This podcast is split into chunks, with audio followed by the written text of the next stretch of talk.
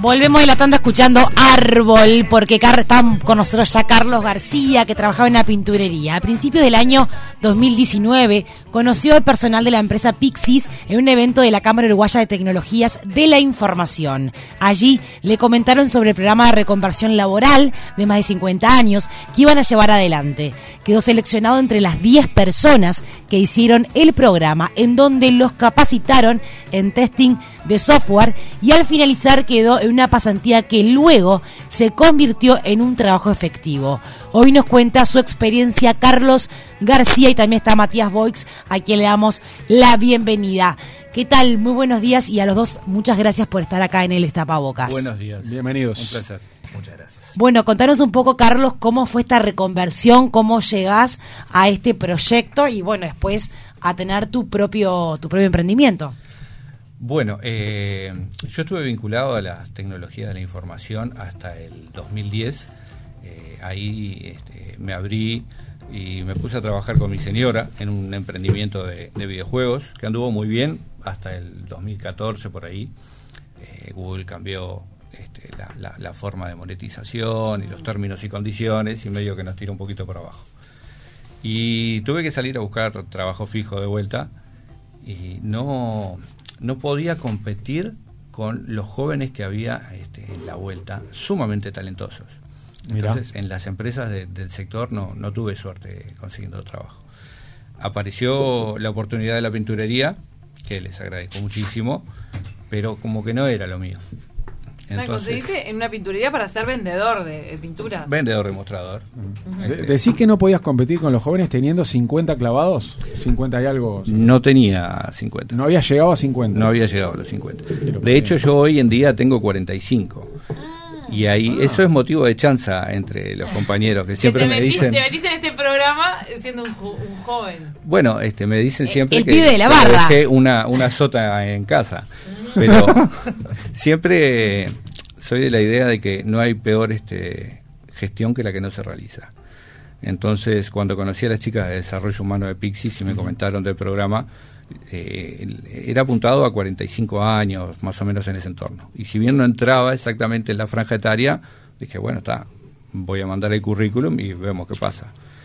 Y se presentaron unos 50 currículums, hicieron como 30 entrevistas en ese entonces y tuve la suerte de salir seleccionado. Así que mi perfil más o menos encajaba. Por la base que tenía de, claro, vos tenías el antecedente de que habías trabajado en los videojuegos. Ahora expliquémosle a la gente qué es testeo de software, porque es como una actividad que creo que le da empleo a mucha gente, pero no sabemos bien en qué consiste, qué es lo que tienen que hacer. El testeo de software es sumamente importante en el desarrollo de software eh, anteriormente con el desarrollo en cascada, primero se evaluaban los requerimientos de los programas para hacer, después se programaba y sobre el final recién se testeaba. Y ahí era cuando se encontraban los, bugs o los errores y volvía de vuelta para atrás a la parte de desarrollo. Hoy en día, eh, con las metodologías ágiles, el testeo está acompañando siempre el desarrollo. Entonces se va agregando siempre valor, de a poquito, de a poquito, y el tester, la idea es que el tester siempre forme parte del equipo de desarrollo, en todo momento. También está Matías Boix, él es representante de CUTI. Este, bueno, contanos acerca de estos programas de reconversión laboral para estos adultos que, le quieren buscar una vuelta en su vida y a sus días. Bien, creo que antes de, hablar de los programas es importante enmarcar el contexto del sector, ¿no? Es un sector que hoy en día emplea eh, más de 15.000 personas, ¿sí? Que en los últimos estudios del monitor laboral hecho por Advice se catalogó primero en llamados de empleo. Eh, esto significa que uno de cada cinco llamados de los portales web fue relacionado a empleos en el sector. ¿sí? Y, es famoso el sector también por tener desempleo cero, puede ser. Exactamente. Es más, eh, ahora estimamos que para este año va a haber una demanda insatisfecha de talentos de 4.000 a 5.000 personas. Y pero no se nutre también de todos los inmigrantes que llegan, sí. Sí, claro, también. Sí, sí, hay eh, muchos inmigrantes que vienen y empresas que están hoy en día buscando e incentivando a la migración de talento calificado también. Necesitan más gente capacitada de la que hay. Exacto. Acá en Uruguay. Esto, claro, y estos son dos caras de la misma moneda. Por un lado, el desafío de, bueno, cómo generamos, cómo estrechamos las brechas de, esa de, esa, de ese talento necesario y también una oportunidad muy grande. La formación y reconversión son agentes clave de cambio, ¿no? Eh, la reconversión tiene un doble desafío, que no es solo formar, sino también darle valor a la experiencia profesional que tiene la persona, ¿no? No hacerlo comenzar de cero, sino agregarle una capa más con los conocimientos de tecnología, agregar esos conocimientos, pero poder conjugarlos para que... Claro, la que, le sirva a lo que ya tiene experiencia. Exactamente, no tirarlo a la basura, Sí, totalmente. porque esa persona desarrolló, ese profesional desarrolló una carrera, desarrolló una experiencia que de muchísimo valor. Pensemos que hoy en día no es simplemente desarrollar software, eso también hay muchos mitos en, en la industria que es solo para el programador, para el ingeniero, matemático, y científico. es más que eso. Y es mucho más. Hoy en día el desafío no es simplemente desarrollar un software, sino transformar un negocio mediante tecnología. Bien, bien. Y eso de transformar un negocio Mm. aplica mucho a la experiencia de las personas. Eh, ¿Cuántos profesionales egresan hoy por año de las carreras tecnológicas? Eh, en el último estudio eh, estaban egresando 4.000, 3.000 y algo de, Ah, de eh, ¿Y cuántos necesita el sector por año? Y el sector por año necesita eh, entre 4.000 y 5.000 eh, de déficit eh, que, vamos, que vamos a tener para este año. Esto es porque, porque va creciendo el sector del software, porque da cada vez más eh, servicios para el exterior. Ustedes, las empresas uruguayas de software, lo que hacen, porque vos decías cómo transformar las empresas, es, es, por ejemplo, dar soluciones, ¿no? Eso es lo que yo veo mucho cuando Sí. entro en una página web de una empresa de software, que en realidad no entiendo bien lo que hacen, pero dicen, nosotros brindamos soluciones. Es eso, ¿no? Sí, exactamente. Eh, es mediante la tecnología, exactamente, mediante la tecnología impactar un modelo de negocio, transformarlo, ¿no? Vemos en la venta minorista, ¿no? Los canales, la- los sitios, las experiencias de usuario, la relevancia que tienen para seguir, para seguir competitivo, lo vimos en la pandemia. En la pandemia con el e-commerce, el Exacto. comercio electrónico. Lo clave que fue para muchos sectores. ¿Cómo Y- se despegó? Claro, pero debe ser fundamental aparte que muchos de estos que necesitan por año tengan cierto rodaje. No puede ser que todos los, los trabajadores que se integran al sector sean recién salidos de la facultad. No, Ahí te está faltando algo, si no. claramente. Experiencia, rodaje, no sé, algo de aplomo, digamos. Eh, claramente. Y después también la experiencia laboral es clave. Hoy en día las empresas, eh, como Pixis, están yendo más hacia atrás en la cadena de valor de la formación de las personas, involucrándose mediante programas de formación eh, duales, formación en el empleo también, ¿no? que no simplemente la parte académica. Claramente, siempre, y necesitamos trabajar en desmitificar, en sensibilizar, en incentivar carreras hacia la tecnología que ofrecen una oportunidad muy grande, pero también eh, apoyar en este tipo de programas que, con- que, que conecten y que ayuden como puerta de entrada y como, como puente hacia el sector, ¿no? Que ya está probado, que funciona. Eh, ¿Por qué eh, quisieron ir a, a este, a esta población de más 50? También vieron que el mercado laboral se estaba transformando, que es lo que, está pasando, que hay de repente gente que queda suelta y que no logra conseguir dónde trabajar. Sí, eh, varias empresas, bueno, Pixis hizo el programa Más 50, te- eh, Abstracta, por ejemplo, hizo Reconvertite, que fue enfocado a mujeres en el interior del país y capacitaron el año pasado a 10 mujeres en Salto.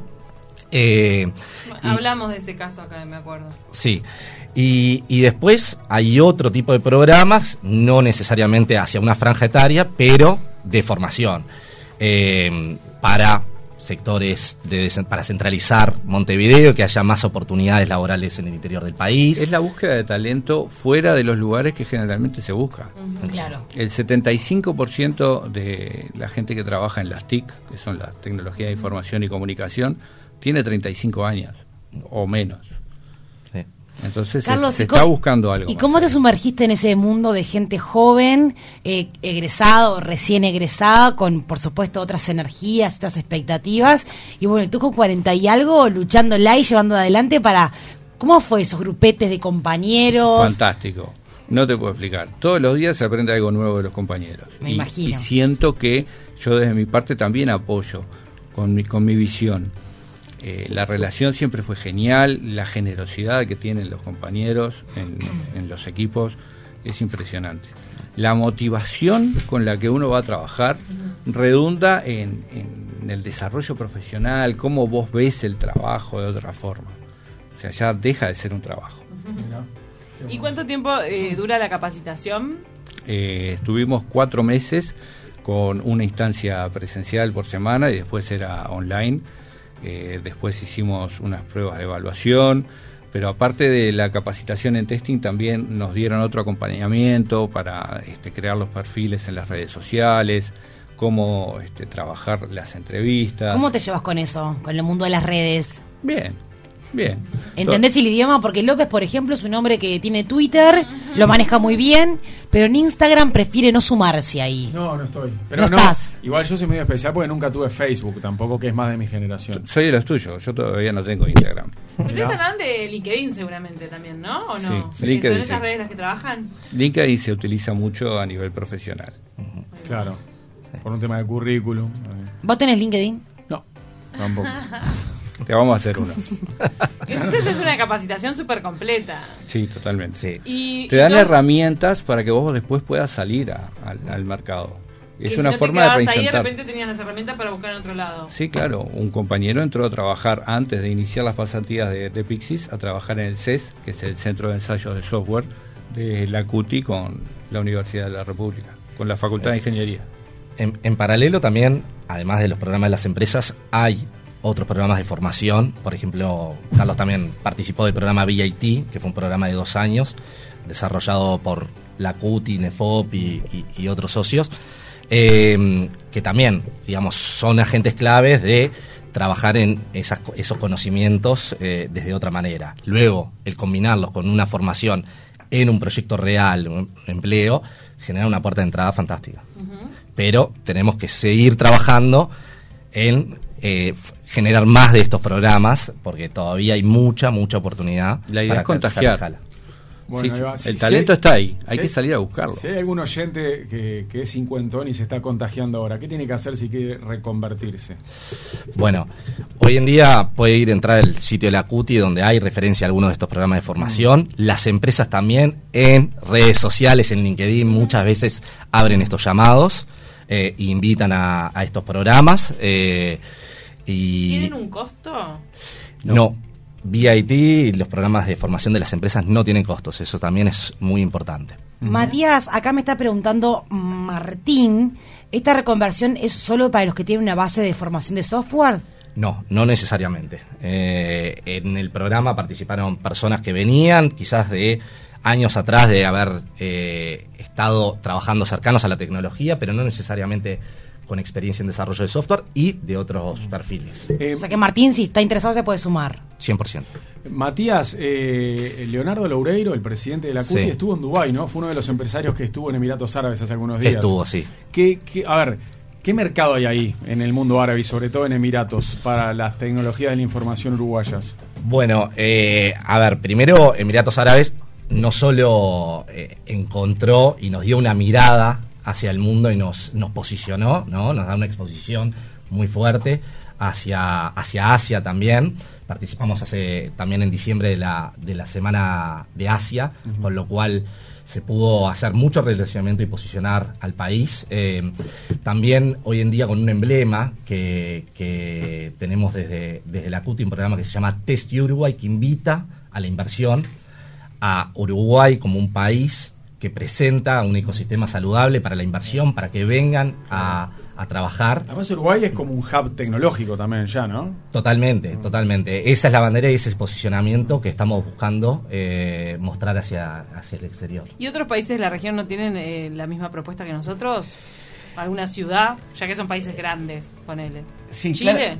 Claramente, a ver, cada país, eh, Chile tiene su posicionamiento, tiene su O sea, posicionamiento, tenemos al igual que- pero sí, la pandemia nos trajo también una mirada de estabilidad muy fuerte en la región, lo cual también eh, nos ayudó y nos puso el viento a favor A Uruguay a diferencia de los. Exactamente, sí. Mira. Para cerrar, recordá por favor las redes de comunicación para que se puedan contactar. Tenemos oyentes que se quieren sumar a lo que están contando y a la experiencia de Carlos. Buenísimo. Ahí eh, los dirijo al sitio de la CUTI, de la Cámara Uruguaya de Tecnologías de la Información, eh, donde pueden encontrar algunos de estos programas de formación listados y un, un contacto como para dirigir preguntas y, eh, y ver otras alternativas nuevas que estén saliendo. Y yo los insto a escribir a hola.pixis.com.uy. Ya tuvimos una segunda instancia del programa Más 50 con 20 personas. Esto fue completamente remoto, entonces permitió 5 personas del interior. y todavía no hay en vista de una tercera, pero envíen los currículums, escriban y en algún momento va a salir. Brillante. Pueden trabajar de forma remota. Si hay alguien en tranqueras que quiere trabajar en esto, ¿puede? Sí, 100%. Hay muchas empresas y claramente también las pan- la pandemia derribó muchas, muchas barreras en animarse también a descentralizar y generar más Claro. oportunidades en el interior. Sí. Carlos Matías, un placer conocerlos, ¿eh? Un Muy gusto. buena la experiencia. Éxitos. Muchas gracias Muchas por la invitación. Un placer Pasen bien. compartir.